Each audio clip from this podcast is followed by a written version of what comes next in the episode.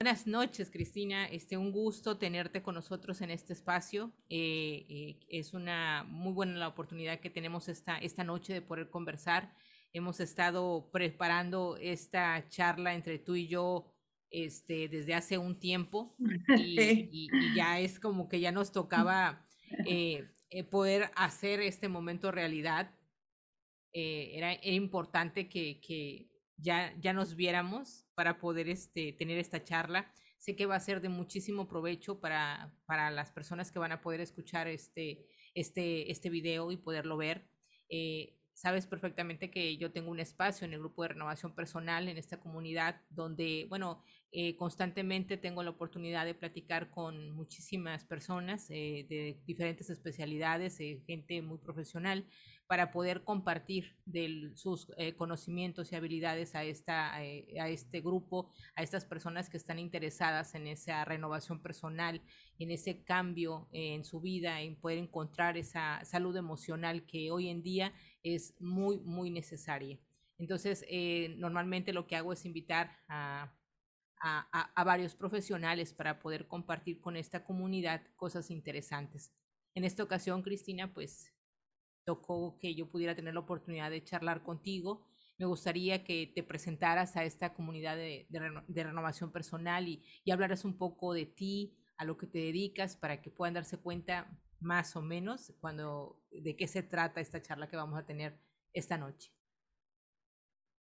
¿Qué tal? Buenas noches, Isa, todo tu público también, de tu comunidad. Bueno, primero agradecerte por la invitación eh, que ya lo veníamos posponiendo por diversos factores que pasaron y que bueno, y dijimos ya, ya, tenemos que hacerlo.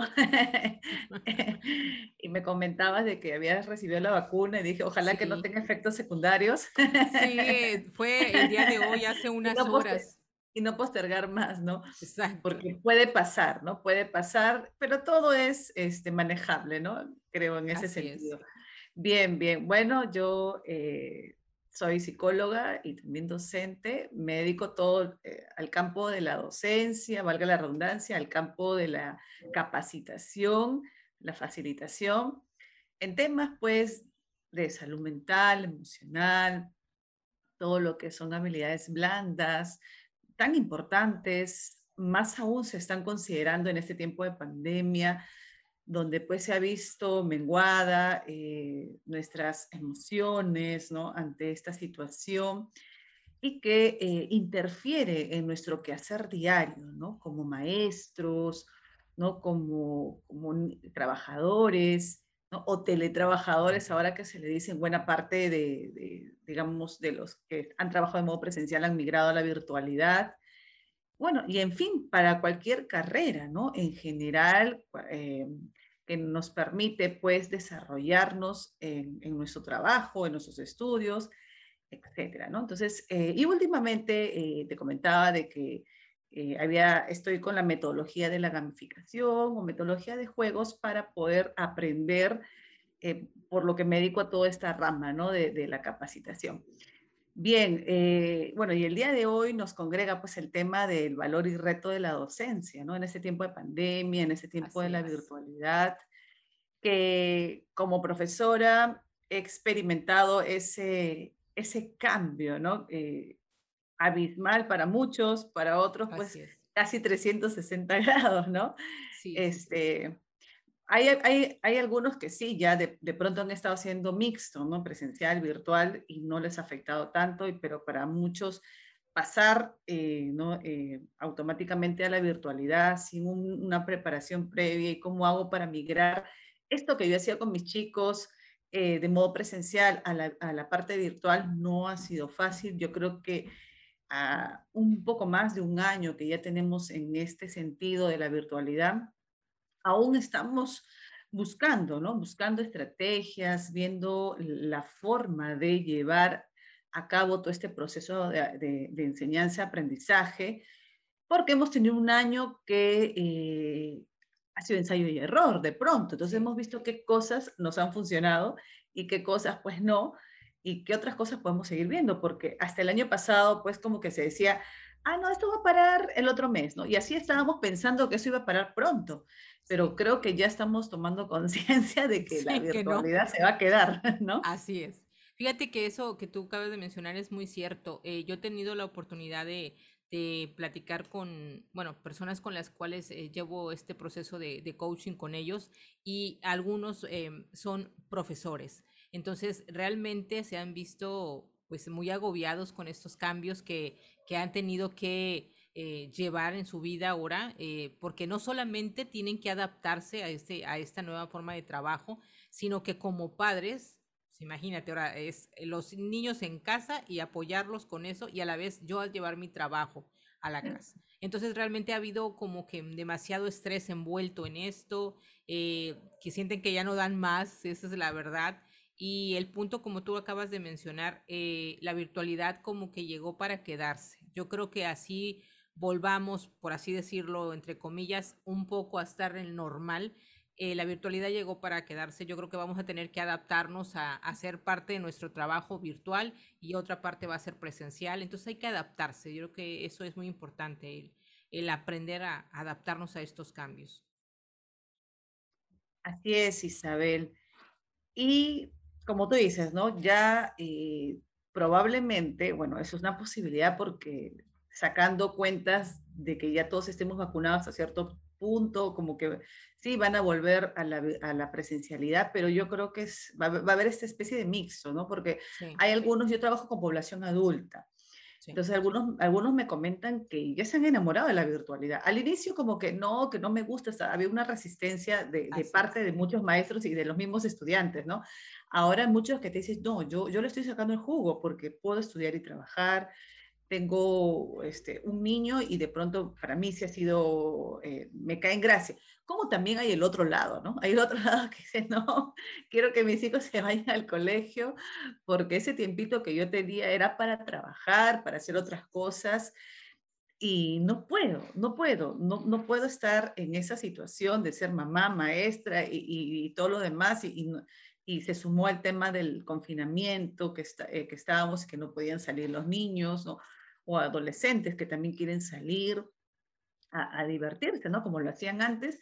Entonces, eh, hay, de, eh, digamos, eh, estadísticas de ambos lados, ¿no? De, algún, un, porcentaje que, que, ya se enamoró de la virtualidad y otro porcentaje, pues, por, por, la situación que están pasando, de que son mamás que trabajan, de pronto y tienen que, así sea en la casa, eh, la, interrupción porque muchos niños no, no comprenden, ¿no? Ese es de que mamá está en casa, pero a la vez no está, ¿no? Entonces, no, mm, este, no, ese, esa situación para muchos niños, pues, no la pueden comprender. Pero bueno, ahí estamos en ese proceso de poder eh, acompañarlos, orientarlos, SOS. Sí. Fíjate que eso es, es muy cierto. Fíjate, hay una, una chica, bueno, que es mamá, tiene, el caso de ella, tiene tres niños, fíjate, tiene tres hijos. Ella es maestra, ella es maestra y entonces tiene que hacer su trabajo desde casa.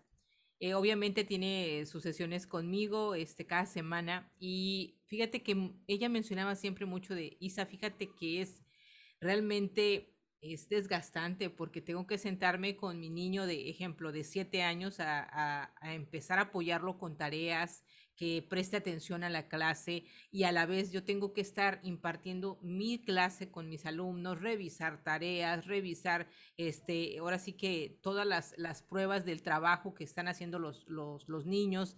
Entonces, eh, es la locura, literal. Y me dijo, ¿y sabes qué está pasando? Estoy apoyando al niño mayor, pero a mi hija, la más pequeña, que creo que está en, en kinder, dice, no le estoy poniendo la misma atención, no me es posible eh, siento que nos vamos a atrasar, me preocupa esta situación, ¿no? Entonces, eh, tú con tu experiencia, Cristina, en este, en este, en este ámbito, ¿qué podrías eh, decir en cuanto a esto, que, que, es una realidad que está pasando con, con muchísimos padres, pero que a la vez ellos también son maestros y que están sufriendo la situación en carne propia ahí con los hijos y con su situación de ellos?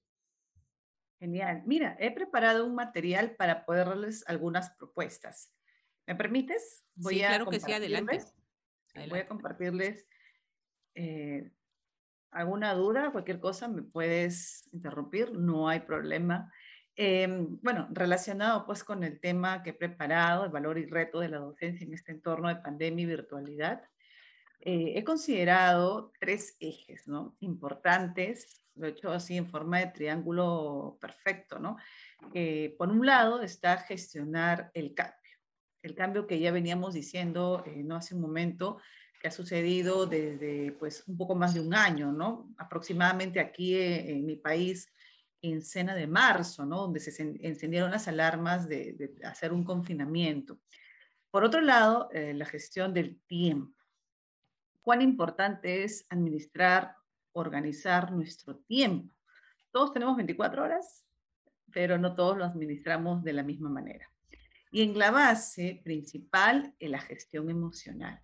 Entonces, estas capacidades nos van a ayudar pues a sobrellevar esta situación de, eh, digamos, de, estrés, ansiedad, en algunos casos frustración, porque eh, de pronto pues eh, en el trabajo no están rindiendo igual, mm, sienten que no prestan la atención debida a sus hijos, por lo que tienen que trabajar y a la vez estar de, de maestros. Entonces, eh, con sus hijos. Entonces, toda esta situación se puede convertir, pues, en un, en un eh, como yo le digo eh, metafóricamente, una olla a presión, ¿no? Que ya que no encuentra válvula de escape y que probablemente explote.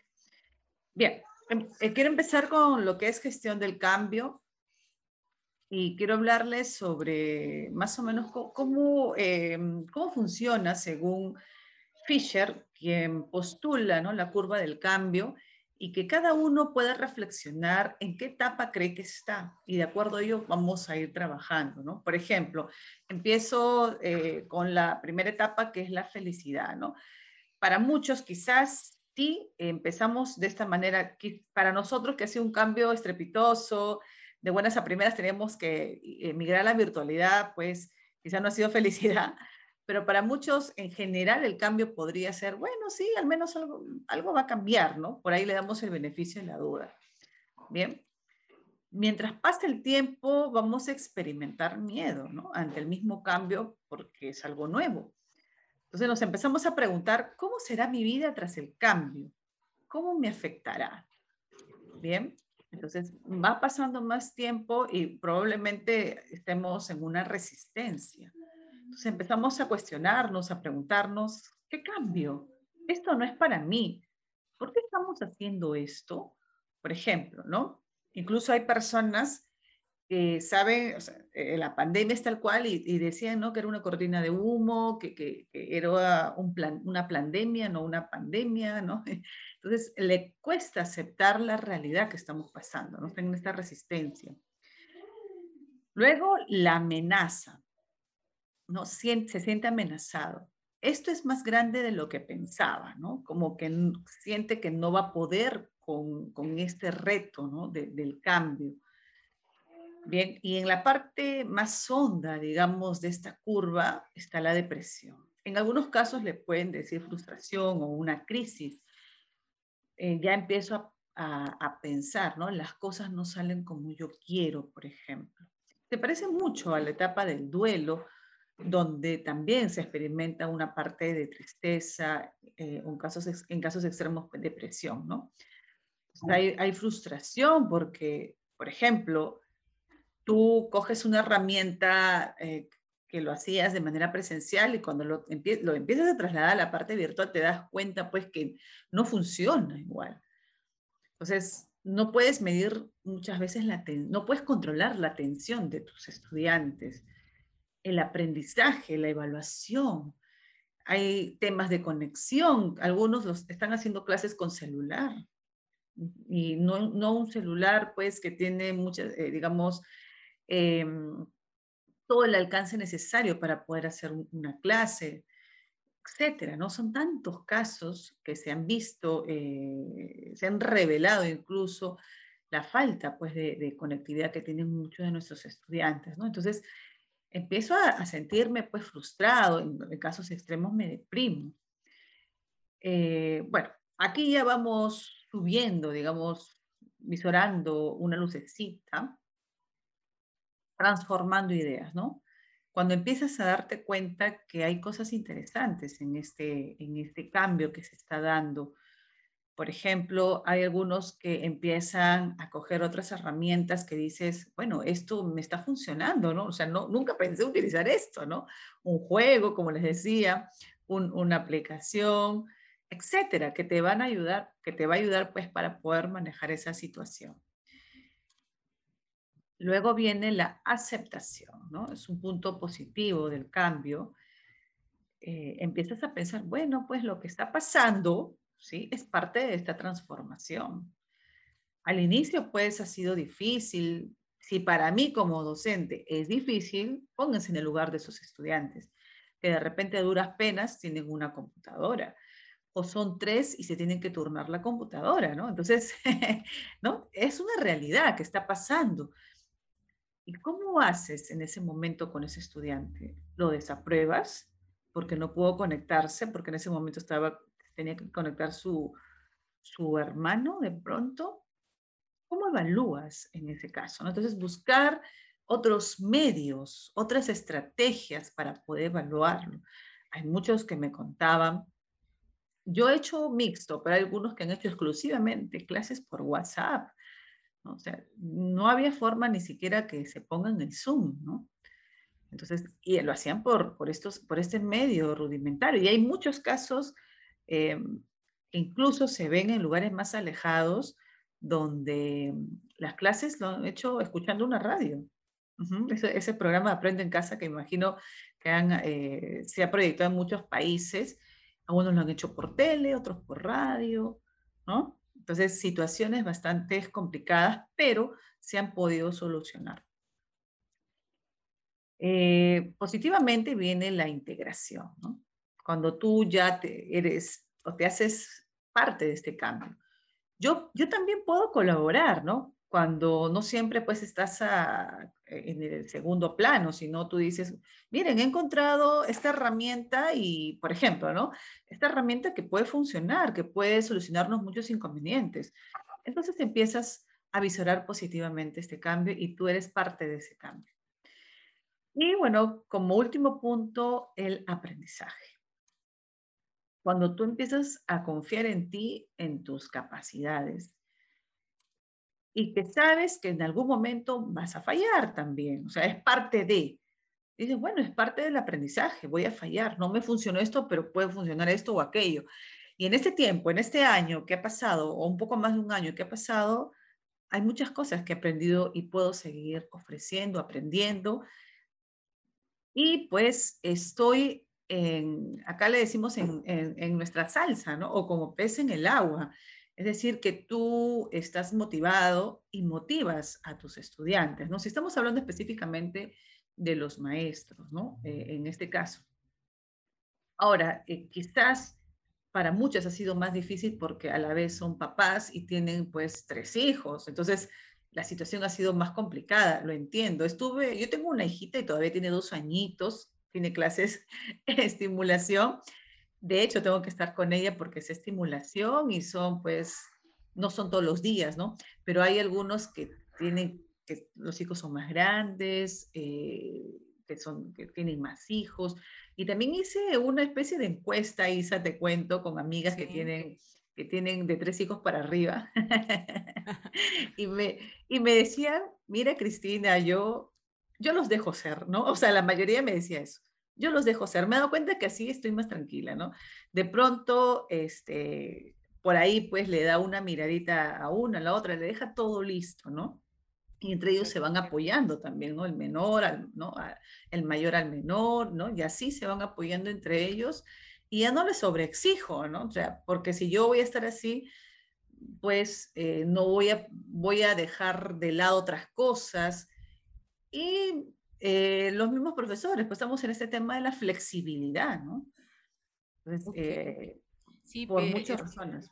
Eso que tú estás diciendo es muy cierto. Eh, este, esta, curva que pusiste tú aquí me hizo acordar, ahorita tú, las, tú y yo la estamos enfocando en lo que tiene que ver con el tema de la docencia, de, lo de que es los, a los alumnos, el asunto de las clases, pero que realmente esa curva la puedes aplicar en muchísimos eh, factores de, en tu vida y todas esas etapas en las que pasas, ¿no? Todas las etapas que, normalmente se pasan.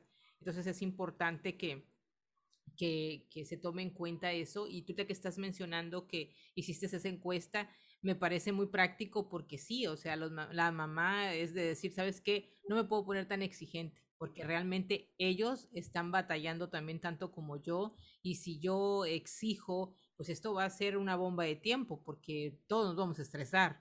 Y otra cosa que mencionaste también es una realidad, em, no se estaba preparado, creo que esa es la palabra, para un cambio tan grande como el que se vivió hoy se está viviendo con esto de la pandemia, de que en automático todo el mundo tuvo que hacer su vida ahora desde dentro de casa Tú mencionaste que en muchos lugares a veces es difícil que en la familia haya más de una computadora, eh, inclusive, eh, inclusive tener un celular eh, cada miembro de la familia a veces no es posible.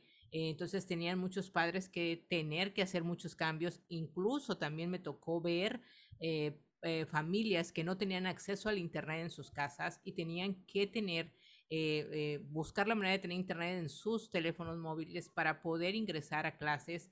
Entonces, todo eso eh, fue motivo de, de, estrés para muchos, tanto para padres como para los chicos, en este caso los alumnos. Ellos mismos, inclusive muchos comentaban cosas como que no estaban disfrutando de la escuela como antes.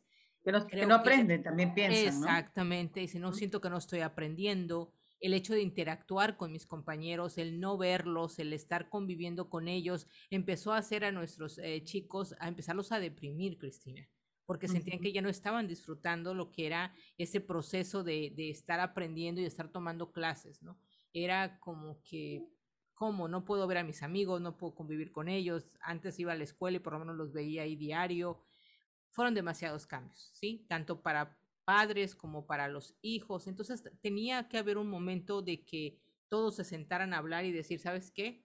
No nos podemos poner exigentes. Tenemos que apoyarnos aquí en la casa, tenemos que buscar la manera de todos trabajar en armonía para que cada miembro de la familia pueda tener ese espacio para poder tomar sus clases y pues poder seguir adelante, ¿no?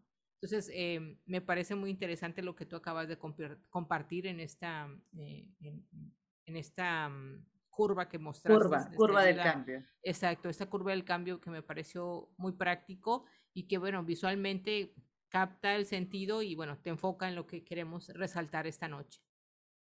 Perfecto, perfecto. Sí, esta es bien, bien práctico que propone John Fisher y yo lo, lo quiero terminar de esta manera, ¿no? O sea, el, el abrazar, ¿no? Abrazar esta, este cambio, esta, esta virtualidad. Sé que nos ha dado más de un dolor de cabeza, lo sé.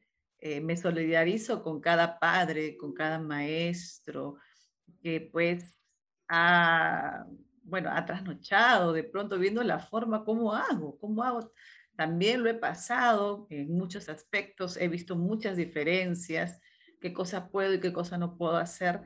Y pareciese que fuese fácil, pero no es fácil hacer clases virtuales o capacitar de modo virtual a diferencia de modo presencial, ¿no?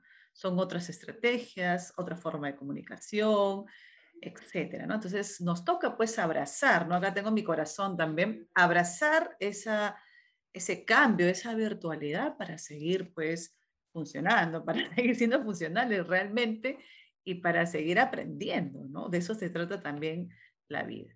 Bueno, eh, como, como segundo eje, ¿se acuerdan del, del, triángulo? Está la gestión del tiempo. Cualquier cosita me puedes interrumpir, no hay problema, Isa, si, si por ahí hay alguna duda o alguna consulta.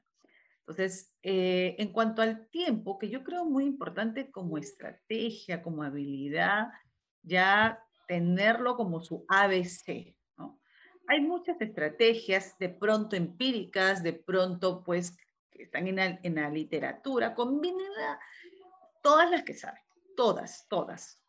Por ejemplo, em, hay una historia muy simpática que se titula El leñador y el hacha, que dice que hace muchos años había un leñador que estaba buscando trabajo. Bueno, eh, por fin, después de muchos meses, encuentra un trabajo que le ofrecía pues buena paga. Y él, pues ni tonto ni perezoso, aceptó el trabajo y eh, cuando empezó su primer día, el capataz le, le asigna una zona del bosque. Como él estaba muy motivado, el primer día pudo talar 18 árboles. Ante esta, este rendimiento, se propuso al día siguiente talar más árboles, superar su marca. Y vaya sorpresa que solamente pudo talar 15. Se preguntó, qué raro, seguro debo estar cansado. Bueno, se fue a dormir, se levantó bastante temprano para poder seguir talando ¿no? más árboles, poder compensar esos árboles que no pudo hacer. Y vaya sorpresa, taló solo siete y al subsiguiente día tres, y después se pasó todo el día intentando talar un árbol. Preocupado ante esta situación, se va a hablar con el capataz, jurarle, ¿no? A jurarle y perjurarle de que se estaba esforzando hasta el límite del desfallecimiento, del agotamiento, y no entiende cómo es que no puede talar más de un árbol. El capataz le pregunta, dígame, señor leñador, ¿cuándo fue la última vez que afiló el hacha? El leñador le dice, ¿qué? ¿Afilar el hacha? No he tenido tiempo para eso, es todo muy ocupado talando puros árboles. Entonces, esta, esta historia muy simpática del, leñador y el hacha nos quiere decir que esto nos pasa mucho de nosotros, ¿no? Que nos pasamos, pues, en este caso, nuestros árboles podría ser toda, toda la, carga laboral, ¿no?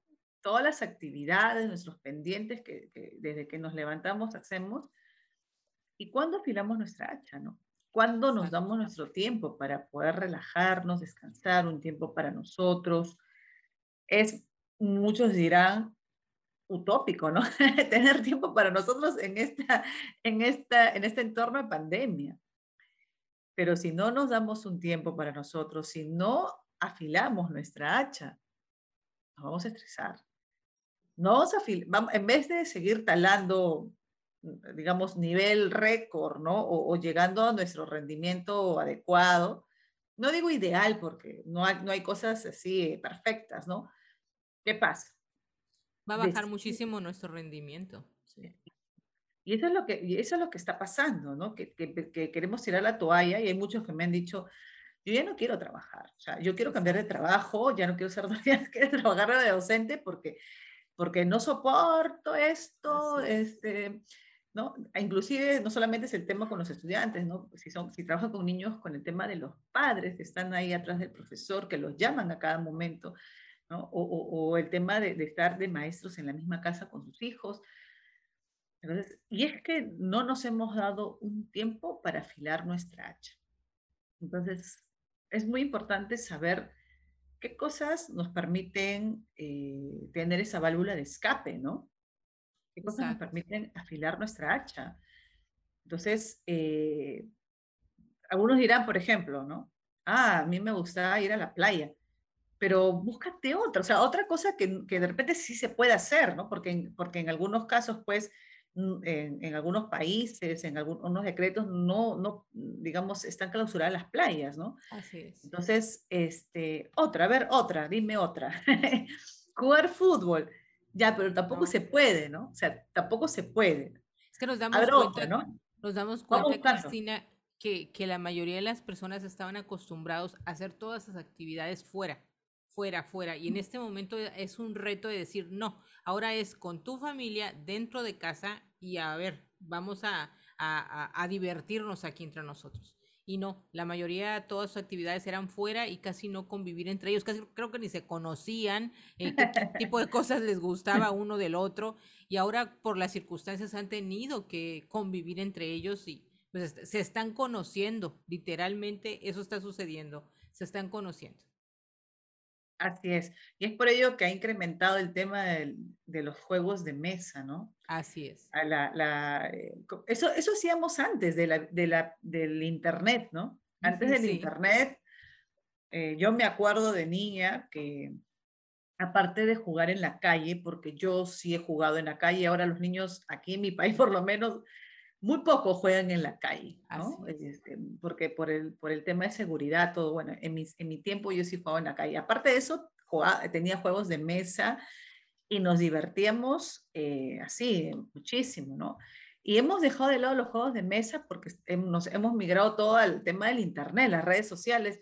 Y ahora pues hay muchos juegos de mesa eh, y eso permite que la familia se una, y eso también los relaja. Hacer este, repostería, muchos me han dicho de que han aprendido a hacer o, cocinar, ¿no? Yo a veces pregunto, ¿no? ¿Qué cosas han aprendido en esa virtualidad? Y me han comentado, ¿no? Eh, eh, en ese sentido, que han aprendido porque al inicio cuando nos hicieron en la cuarentena, el confinamiento, pues porque algunos estaban acostumbrados a comer solo en la calle, no, se, no, podía, no, no, podía ver ni siquiera ese delivery. Bueno, después eso mejoró, pero tenías que aprender a cocinar, si no eh, te morías de hambre. Así es, Entonces, todo, es, todo es cuestión de enfoque, te das cuenta, o sea, cómo estás enfocando la situación, en qué te estás, eh, en qué te estás este, enfocando, que, que, que, dices, esto es un problema, esto es, eh, siempre estás viendo el lado negativo, pero si le cambias un poquito a esa visión que tienes, vas a encontrar lo divertido, vas a encontrar y decir, ¿sabes qué? Me tengo que adaptar, o sea, ante el cambio, mejor me adapto. ¿Para qué luchar con él? O sea, no sé cuánto tiempo va a durar esta situación y, todos estamos buscando la manera de cuidarnos. Entonces, vamos a, acompañar, vamos a acompañarnos eh, en, este, eh, en este confinamiento, ¿no?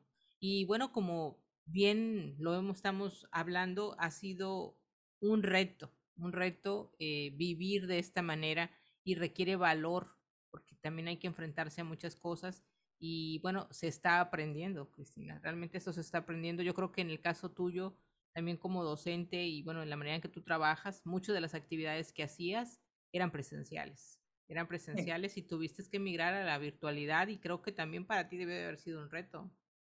Sí, sí, em, pero yo feliz, feliz porque pude demostrar mis capacidades. Yo tenía miedo, y así te confieso, eh, Isa, yo tenía miedo eh, hablar en público, me refiero virtualmente, ¿no? Virtualmente, eh, que me vean hacer transmisiones en vivo, verme en la cámara, no sabía dónde mirar, eran muchas cosas. Entonces, tuve la oportunidad, me dijeron, bueno, ahora hazlo, o sea, es, es la única forma que puedas hablar, que puedas enseñar. Y me estuve preparando, me estuve preparando en ese sentido, me reconcilié con la cámara y dije, bueno, lo voy a hacer porque no hay nadie perfecto, ¿no? Como que yo me veía que no lo iba a lograr, ¿no? Que eso era solamente para otras personas que sí estaban dotadas. Sí, sí, sí. Sí, porque nosotros hacíamos, hacíamos nuestro trabajo de otra manera, de manera presencial y decías, no, no necesito tener una cámara frente a mí. Y ahorita hay que acostumbrarse a una cámara, a saber dónde mirar, las luces, eh, empezar a, a, monitorear perfectamente todo lo que tiene que ver con, con ese tipo de transmisiones, eh, tener, ahora sí, preocuparte por tener un, una buena conexión de internet, por tener un equipo adecuado, o sea, cambió, totalmente cambió. Y bueno, creo que ya nos está gustando. Ya no vamos a querer regresar a lo demás. Ya nos gustó. no, yo estoy muy motivada y, la verdad te lo digo así, eh, aprovechando, Isa, eh, tú y así muchas mujeres eh, que ya han estado antes, incluso me, me, motivan mucho. Yo digo, wow, miren, personas que, que, están manejando muy bien las redes sociales, ¿no? Y, y ya desde mucho más tiempo están muy activas y yo digo, bueno, eh, me, me, inspira, me inspira muchísimo. Y bueno, yo también voy a hacer eso. Estoy en ese, eh, en ese proceso también. Yo digo, bueno, voy lento pero segura, ¿no? Voy lento pero segura. Ya me gustó, ya me gustó totalmente. Vas a, vas a tu paso. Y, y fíjate que, Que eso que tú dices lo entiendo perfectamente porque yo también me, a mí también pasaba, yo no me imaginé jamás tener que estar haciendo este tipo de, de, transmisiones o hacer una transmisión en vivo en, Instagram. Y dije, bueno, es que hoy las cosas son así, adáptate a esto que viene, adáptate.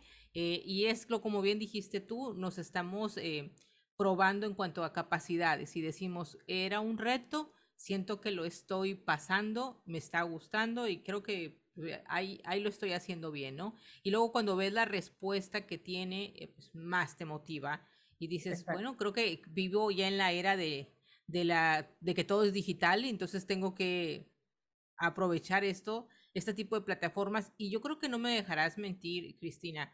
Eh, nos da la oportunidad de llegar a muchas más personas de las cuales llegaríamos si fuera presencial.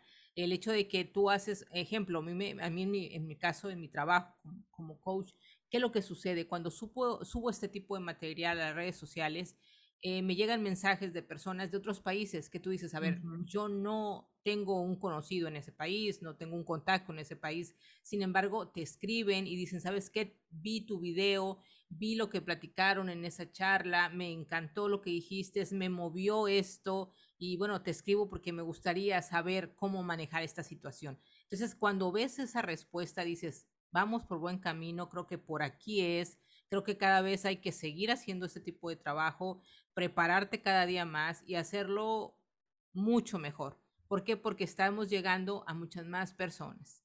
No me voy muy lejos, Cris. El ejemplo, tú y yo nos conocimos en el congreso que ustedes mismos organizaron, un congreso que fue internacional, exactamente, el, sobre el Día de la Mujer, que tuve la oportunidad de que, que, ustedes me invitaron, lo cual agradezco muchísimo.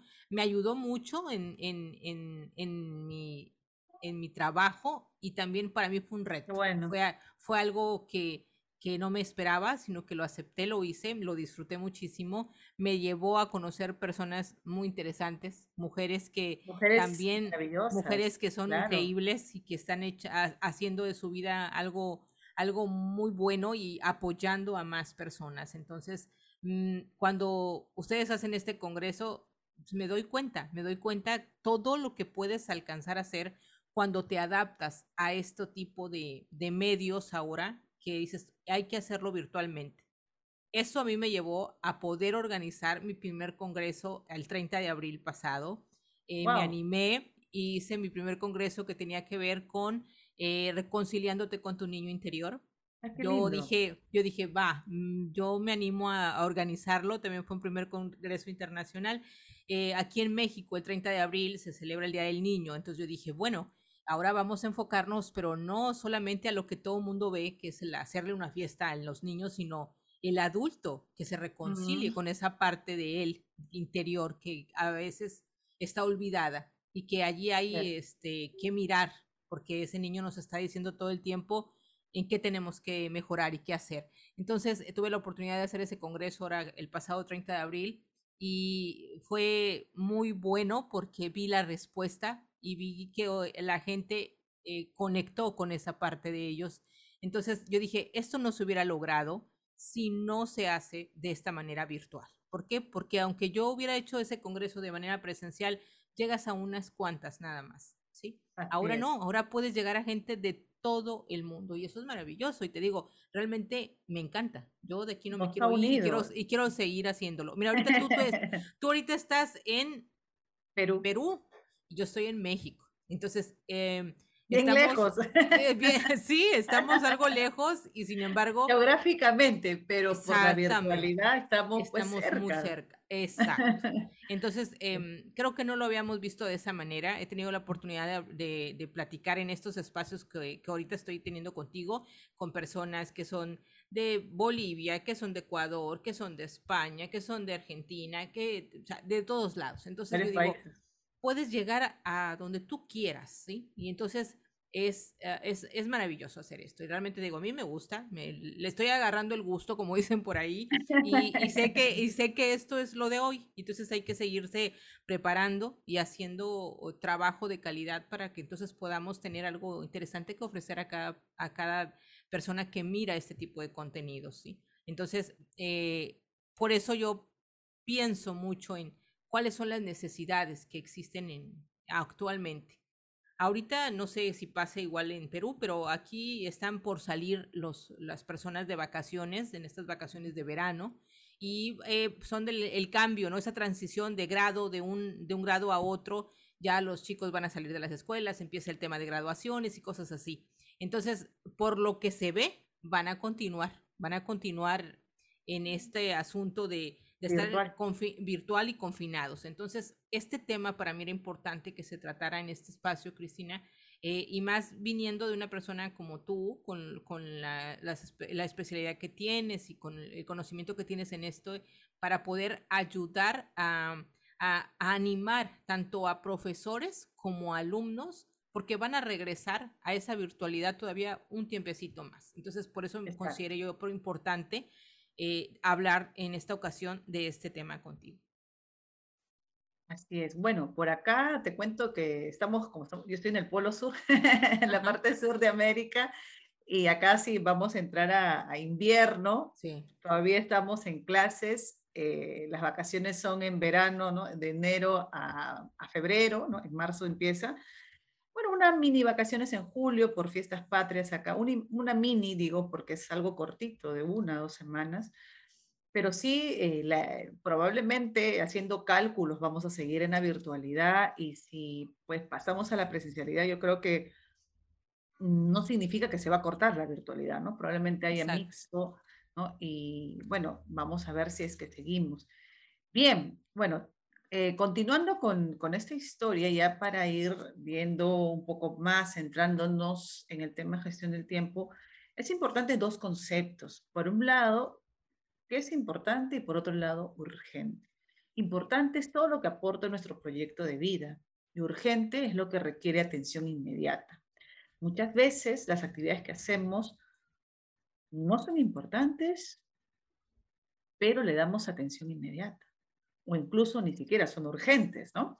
Entonces tenemos que saber estas, estas diferencias. Para ello, les quiero presentar la matriz del tiempo de Eisenhower, que él habla de cuatro cuadrantes, ¿no? Por un lado, habla del moroso. Moroso no es que debe dinero, sino como que le debe horas al tiempo, ¿no? Por otro lado, en el cuadrante 2 está el que marca prioridades, en el 3 el sumiso y en el 4 el flojo. Así se llama, no, es que yo la haya puesto, así se llama. Entonces, el, el, moroso es aquel que siempre está haciendo todo a último momento, ¿no? El que le gusta la adrenalina. No sé si, si te ha pasado, te has chocado por ahí con alguien que le gusta la adrenalina, sí, que vive en el filito, ahí el filito de todo. Recién cuando ya está media horita antes, recién un cuarto de hora antes, recién empieza a todo. Entonces le gusta generalmente cae en este cuadrante, ¿no? ¿Y qué pasa? Eh, entrega todo tarde, ¿no? Todo así cuando ya está venciendo, trabajos, tareas, y esto le puede generar mucha tensión, ¿no? O un desempeño limitado. El moroso, por ejemplo, está en, esta, en estas coordenadas entre lo importante y lo urgente. Entonces, él, por ejemplo, em, lo está entregando a última hora y pero debería hacerlo con mucha anticipación porque es importante lo que él hace, ¿no? Pero se convierte pues en urgente porque lo hace a último momento. El cuadrante 2 lo dejo para después. El cuadrante 3, el sumiso, es aquel que eh, hace la chamba, ¿no? O la tarea del, del otro prácticamente, ¿no? Por, por no decirlo. Es decir, por ejemplo, alguien que te pide que le ayudes, ¿no? Pero tú tienes que hacer otra cosa, pero alguien te está pidiendo algo, oye, ¿sabes qué? Acompáñame, ayúdame en esto, pero no es que tú tengas el tiempo, sino es que eh, prefieres, ¿no? Porque quieres complacer, por eso se le dice el sumiso, ¿no? Entonces, por ejemplo, el que fácilmente puede ser interrumpido, pero, por ejemplo, a veces te llama por teléfono para, para ofrecerte una tarjeta, ¿no? Y te dice, ¿me puede escuchar todo, la, todo lo que le quiero ofrecer? Y tú dices, ya lo escucho, y le escuchas, le escuchas para todo, en vez de decirle, ¿no? De no me interesa en este momento, muchas gracias, sí. Exacto, pero te escuchas todo y él dice, ay, ya voy a ver. Sí, ya, ah, sí. ¿no? Ya perdiste tiempo valioso ahí. claro. Entonces, eh, empiezas, caes en el, en el cuadrante sumiso, ¿no? Porque quieres generalmente complacer. Entonces, eh, no es importante esa, tarea. Para la otra persona de repente, pero para ti no es importante y se convierte en urgente, ¿no? A las actividades que sí eh, son importantes para ti. El cuarto cuadrante, el flojo, es la persona, acá está, acá está, digamos, el menos deseable, ¿no? No es importante y no es urgente, pero tú caes, eh, es decir, estás perdiendo el tiempo, ¿no? Puedes estar muchas horas tirado en tu mueble viendo, por ejemplo, Netflix, ¿no? Te pasas viendo toda la todas las temporadas. Las series. Claro, por ejemplo, pero no tiene sentido, o sea, porque una cosa, ahora vamos a ir al cuadrante 2, una cosa es hacerlo con sentido y otra cosa es hacerlo sin sentido, ¿no? Por eso se llama ajetreos, eh, son ajetreos inútiles. Acá pues como resultado es tu irresponsabilidad y culpabilidad porque dejaste todo eh, lo, que sí era importante lo has pateado y te has quedado con lo, con lo que te satisface generalmente, ¿no? Bien, y vamos, vamos al cuadrante 2, que es el ideal. Acá es importante, pero no es urgente. Es decir, que tú lo haces con tiempo, por eso no es urgente. Entonces, acá, por ejemplo, tú priorizas. Entregas con tiempo, con anticipación, hay un equilibrio ¿no? en tu vida, ¿no? tu, tu trabajo o tu teletrabajo, tu, tu, vida personal, tu desempeño. Por ejemplo, esta persona puede ver Netflix, pero tiene sentido. Por ejemplo, hoy día me quiero relajar, quiero una película. Entonces, eso, aquí está aquel que sabe afilar su hacha, en otras palabras, ¿no? Que sabe afilar su hacha. Lo que, por si acaso, lo que se acaban de conectar, afilar el hacha, no literal. no es Jason, sino es porque este, habíamos, eh, habíamos eh, bueno, le había contado el cuento del leñador del hacha, ¿no? Eh, metafóricamente el hacha es como que, o afilar el hacha es a ti mismo, llenarte de gasolina, de combustible para seguir pues marchando, ¿no? Para seguir pues este, con tu vida y, motivándote, ¿no? Y adelante. Entonces, em, y así, por ejemplo, te cuento así también, eh, que yo hace mucho tiempo no veía película porque, bueno, tengo una bebé, necesita más atención con el trabajo y todo eso. Todo lo que yo veo es cosa que veía, ¿no? Si a ella le gusta pues un dibujito, yo veo eso, ¿no? No, no veo una película para mí. Y recién, ahora que en este mes, entre comillas, digo entre comillas, porque la mamá nunca descansamos, pero digamos, eh, ya no tengo esos proyectos que tenía eh, nosotros en los meses anteriores y también, bueno, tuve un eh, con tema de duelo también, falleció mi papi, por eso también tuvimos que postergar casi fines de abril y pues me quedaron muchos pendientes y recién este mes dije, ya vamos a ver una película. Y entonces me he puesto a ver, pero, o sea, le doy un sentido, ¿no? Y me relajó, ¿no? Me relajó. Ahora, este, es difícil ver una película completa también, a veces lo veo a la mitad o lo corto, pero bueno, eso es lo bueno en Netflix, ¿no? Sí, ahí se queda guardado para, el, para la otra próxima oportunidad. Después lo veo. Entonces dije, bueno, entonces eh, canalizar un poquito pues tu válvula de escape, ¿no? Porque si no, pues no todo es trabajo, ¿no? Entonces, eh, y así, en ese aprendizaje. Entonces, yo lo que le pregunto a las personas, a los que nos están escuchando, a los que nos están viendo ahora, es al 100%, de manera honesta, ¿en qué cuadrante se encuentran más, no? ¿En qué porcentaje? Está, esté más del 50% en nivel moroso, en el sumiso, en el flojo o el que marca prioridades. Aquí es para hacernos una autoevaluación. Muchos se confiesan y me dicen, bueno, de repente estoy más en el moroso, entonces, ah, ya, por eso es que me está pasando esto, ¿no? Y empiezan a hilar, ¿no? O son más sumisos, parte de su personalidad, o les gusta perder mucho el tiempo, ¿no? Y lo dejan para el final todo. ¿Dónde va más el tema de los, de, los porcentajes? Entonces, acá hay un tema de autoevaluarse. Otra, otra tareita que les puedo dejar, aparte de autoevaluarse, por cuestión de tiempo vamos a pasarlo rápido, es que hagan una lista, ¿ok? Hagan una lista de 10 actividades pendientes.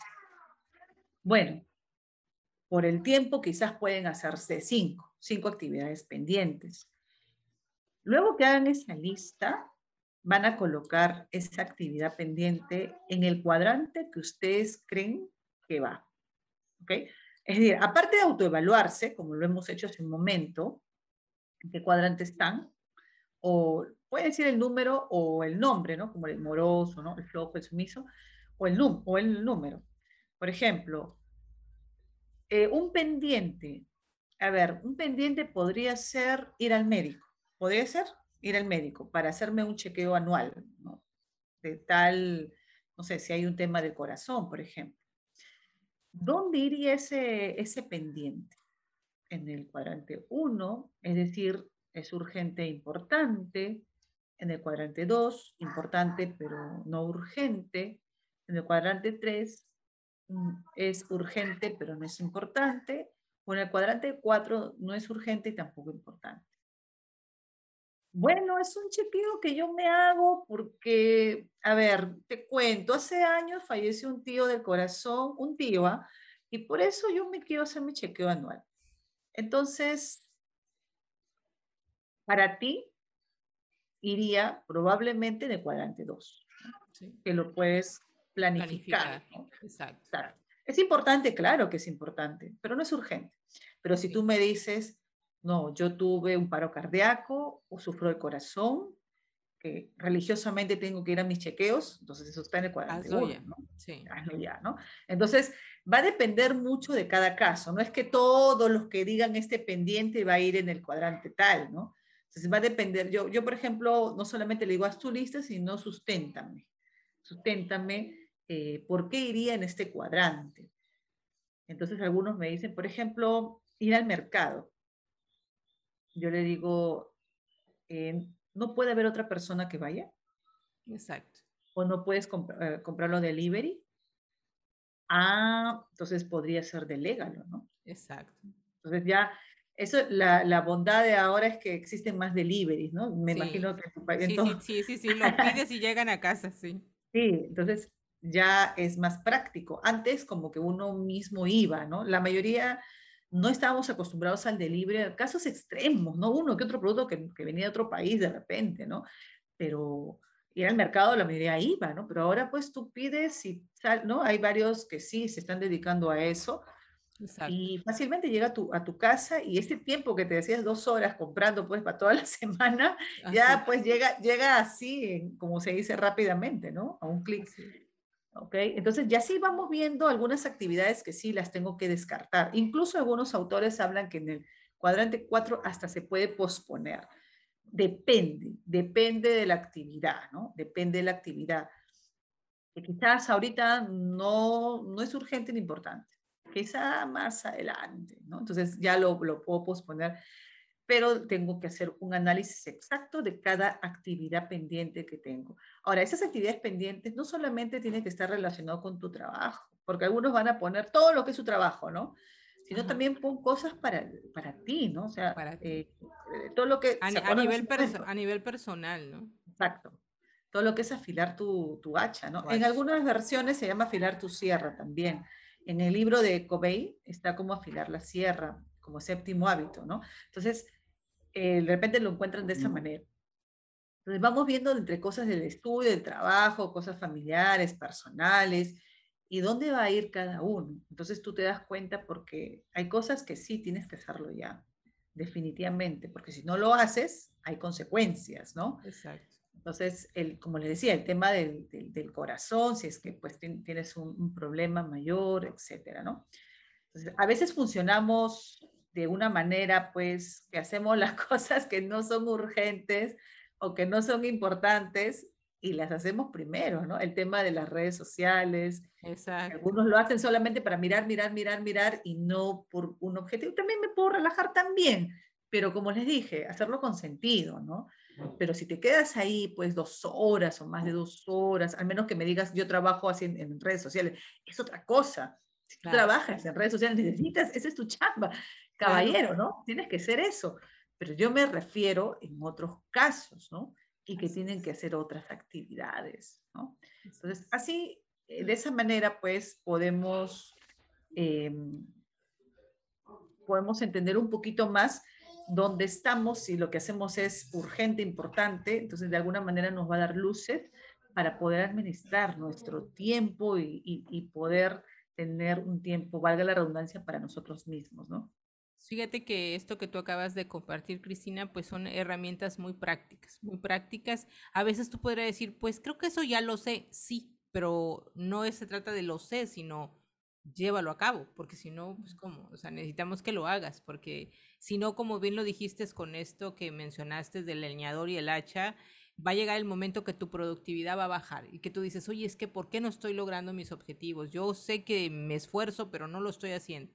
Es que quizás necesitas hacer un stop, necesitas ponerte a concentrarte en otras cosas, darte ese tiempo para ti, es importante, es válido.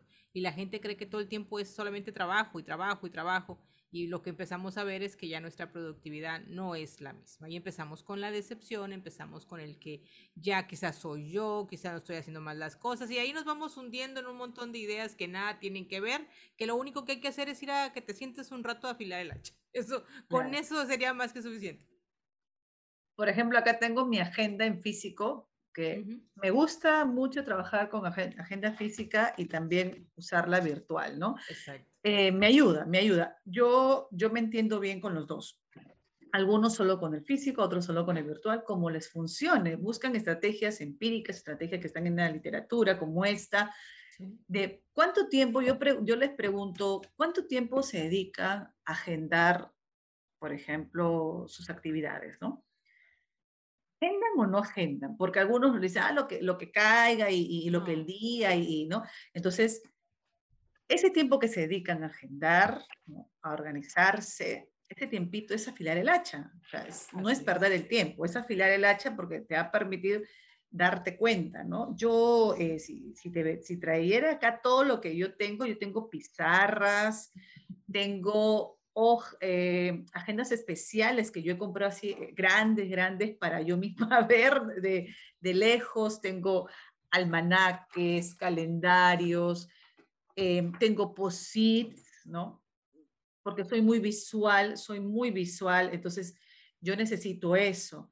Y de esa manera ya yo voy haciendo, porque a veces se nos pasan cosas tan elementales, se nos pueden pasar, ¿no? Imagínate tú, Isa, hoy día te, hoy día te agendaron para tu vacuna, ¿cierto? Sí.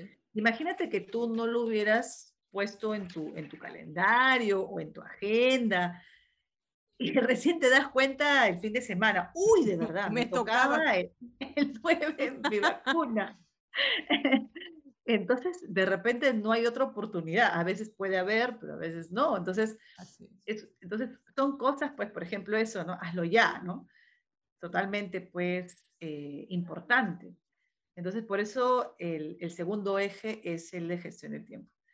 Eh, no sé si hay alguna otra una consulta, sino para pasar al tercer eje. Eh, pasamos al tercer eje.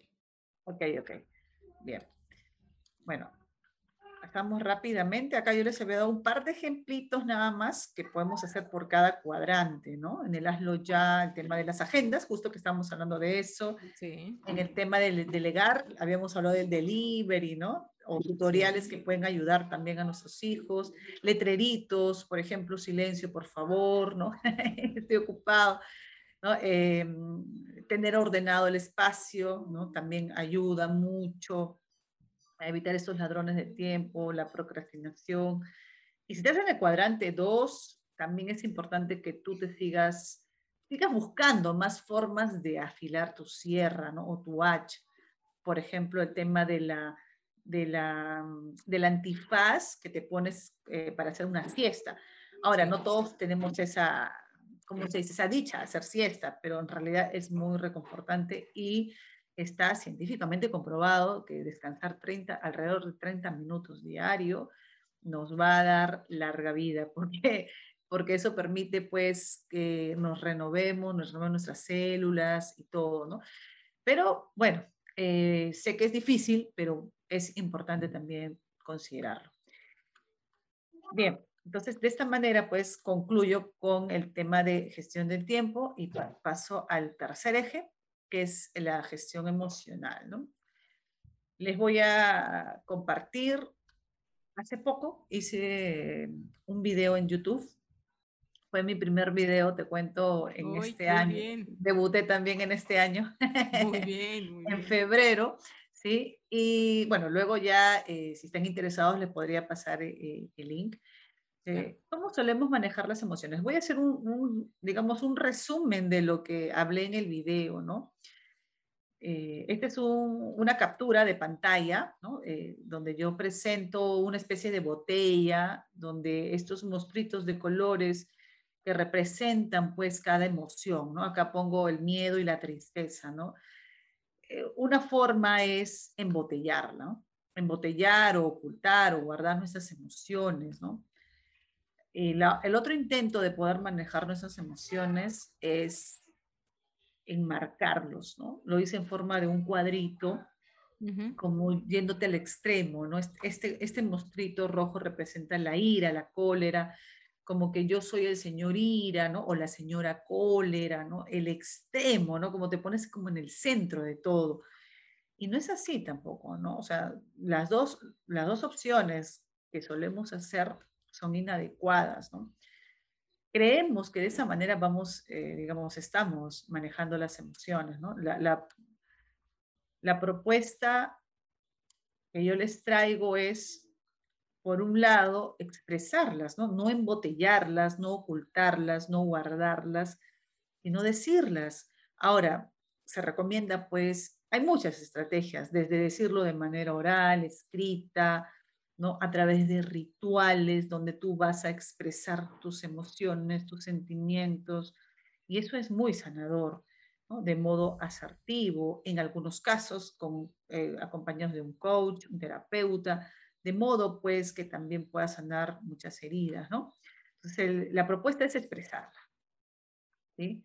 La otra propuesta es en, vez de juzgar, ¿no? Acá tengo, mi, acá tengo algunas cositas del, que utilicé en el video. bueno, mi corazón que está acá. Los monstruitos eran de papel, por eso sí, ya, ya este, solamente estoy usando algunos, algunos artefactos, algunas, algunos objetos, perdón. Utilicé esto, ¿no? el martillito, ¿no? En vez de juzgar, que solemos juzgarnos mucho, ¿no?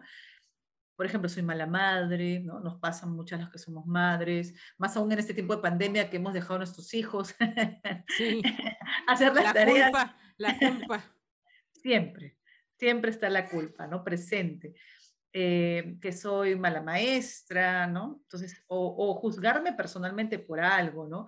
Entonces, en vez de juzgarme, ¿qué tengo que hacer? Aceptarme, ¿no? Aceptar, aceptar que esa emoción en primer lugar, no es mala, no es negativa. Es lo que tú sientes. Valídalo, ¿no? Valida esa emoción. Sí. Eh, sin llegar tampoco, pues, a la victimización, ¿no? O sea, eh, pobrecita yo, ¿no? O sea, sino hacerte cargo si es que por ahí, pues, eh, necesitas reparar algo, pero tampoco llegar a, a ese extremo, ¿sí? Lo otro, en vez de enmarcar, ya que hay una palabra que me encanta, es autocompasión, ¿no? Lo que pasa es que muy pocos tenemos autocompasión, muy pocos. Generalmente nos juzgamos. Entonces decimos, pues, este, yo soy lo peor, ¿no? O acá como decimos, esta emoción, porque yo, sola, yo soy el señor cólera, la señora ira. Pero bueno, empatiza contigo también. O sea, esta situación de pandemia a todos nos ha tocado, de alguna manera, unos más que otros. El tema del duelo, muchas personas que han perdido un ser querido, han perdido su trabajo, ¿no? en la misma situación de estrés, son tantos factores que se han sumado. Bueno, estás aprendiendo. Entonces está bien, está bien que sientas cólera, frustración. Pero, como les dije, todos hacemos lo que podemos con los recursos que contamos. Así es. Yo cuento con ese recurso. Entonces, bueno, pues lo pudiste hacer porque ese era el recurso que tenías, es tu recurso personal. Por eso actuaste de esa manera. Entonces, eh, te toca pues aprender, ¿no? Aprender otros recursos para poder seguir pues mejorando, ¿no? Como persona. Así es. Em, analizar los valores que están detrás de cada, cada emoción. ¿Por qué estás sintiendo, por qué experimentas esa ira? Hay, una, hay un valor de justicia que lo tienes muy alto, ¿no? Si para ti es algo injusto, probablemente sientas, experimentes esta emoción. En el caso del miedo es la seguridad, ¿no? Y eso nos ha tocado pasar a todos en pandemia, pues, el miedo. Entonces, todos hemos estado, ¿no? Uy, ya se contagió tal, me voy a contagiar y si me muero, y se murió tal, yo también me voy a morir, ¿no? Sí. Entonces, eso es lo que estamos experimentando porque no lo tenemos satisfecho, ¿no? Este, este valor y es por eso que estamos experimentando. Entonces, y es parte de, y este miedo también hay que, hay que encontrarlo porque cada uno tiene su importancia, o sea, no solamente tiene su valor, también su importancia.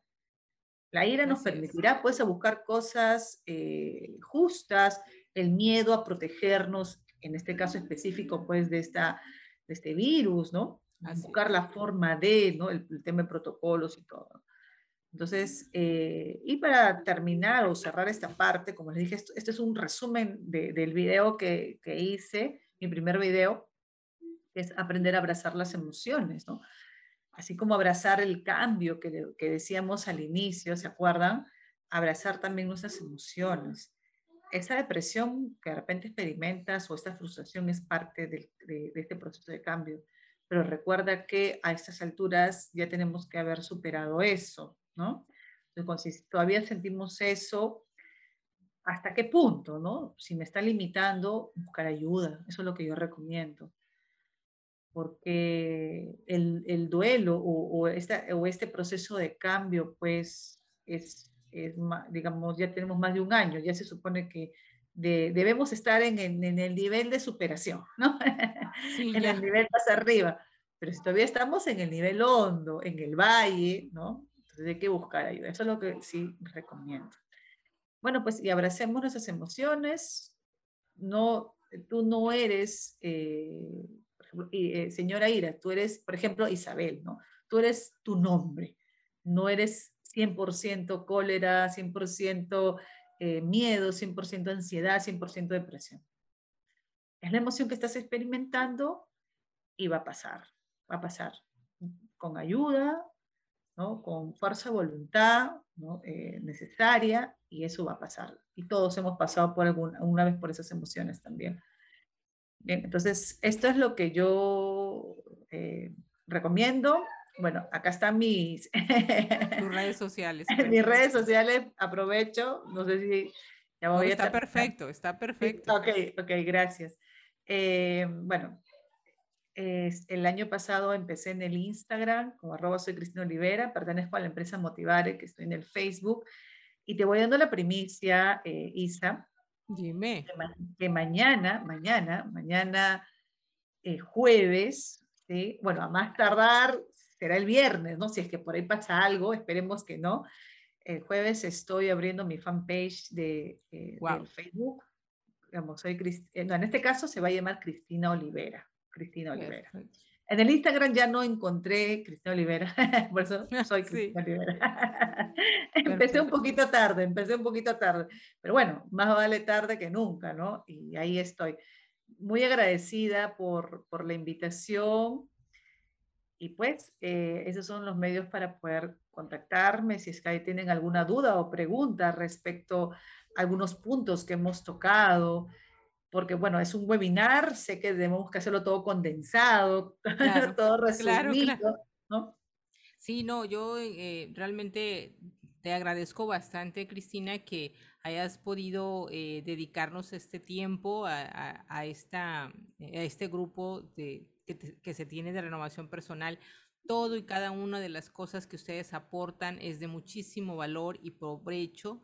Eh, siempre las necesidades de cada persona que está componiendo esta comunidad son distintas, entonces por eso los temas son muy variados eh, y, la idea es que puedan tener diferentes herramientas. Mi propósito al haber creado esta comunidad es con esa facilidad de que no nada más conozcan pues mi trabajo, sino que también conozcan el trabajo de otros expertos y que ellos sepan qué es lo que más se puede acomodar a las necesidades que tienen y por eso la variedad de temas que se abarcan dentro de este, de este grupo. Yo te agradezco muchísimo lo que acabas de compartirnos hoy. Sé que es de mucho valor, que va a aportar eh, muchas cosas interesantes a la gente que las está necesitando ahorita más que nunca. Y como te platiqué, aquí en México están saliendo las vacaciones de verano y dentro de mes y medio vuelven otra vez a clases se van a tomar ese respiro. Esperemos que afilen su hacha para que cuando regresen, para que regresen, regresen con muchísimas ganas y con las pilas recargadísimas para poder iniciar su próximo año escolar. Entonces yo sé que en Perú las cosas son distintas aquí en México en cuestión de, del asunto de las clases, por lo menos en cuestiones de algunos meses. Este, pero bueno, al final del día todos estamos atravesando esto. Así es que, Cristina, eh, me ha encantado, me ha encantado el de haber llevado este tema del, valor y el valor y reto de, la docencia y, en estos tiempos de confinamiento. Eh, lo has explicado muy, de una manera muy fácil, muy práctica. Estas ayudas visuales también fueron de muchísimas ayuda, de muchísima ayuda.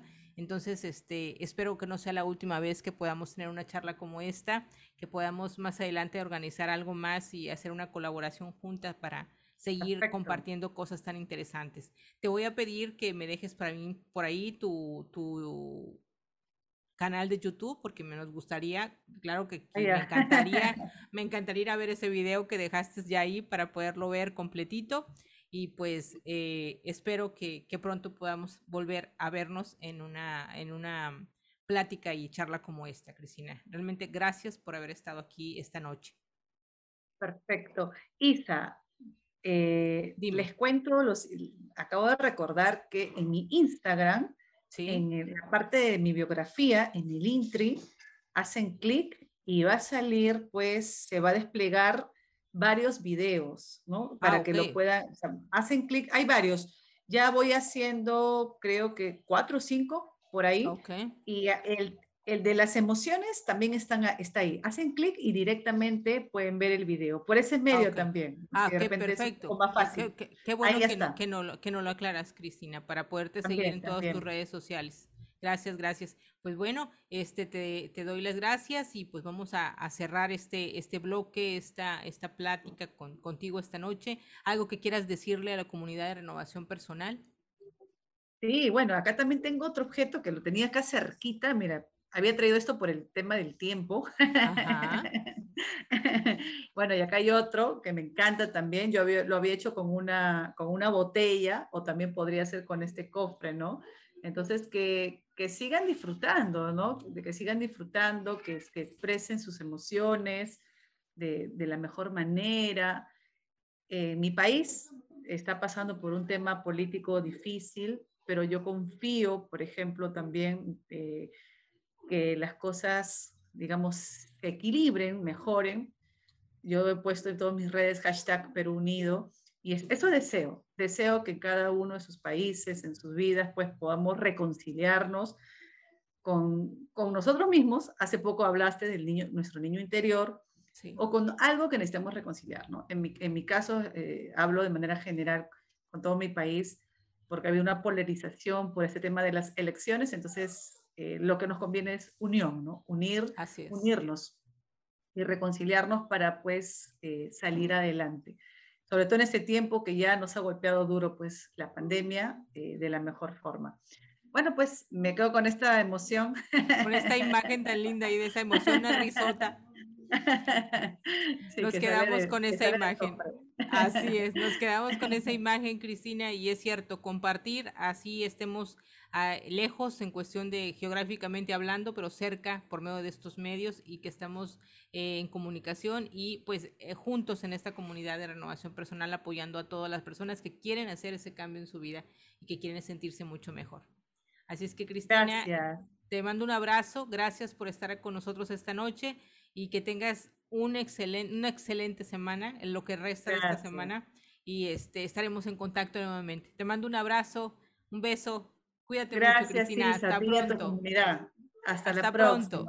Bye bye. Chao. Gracias.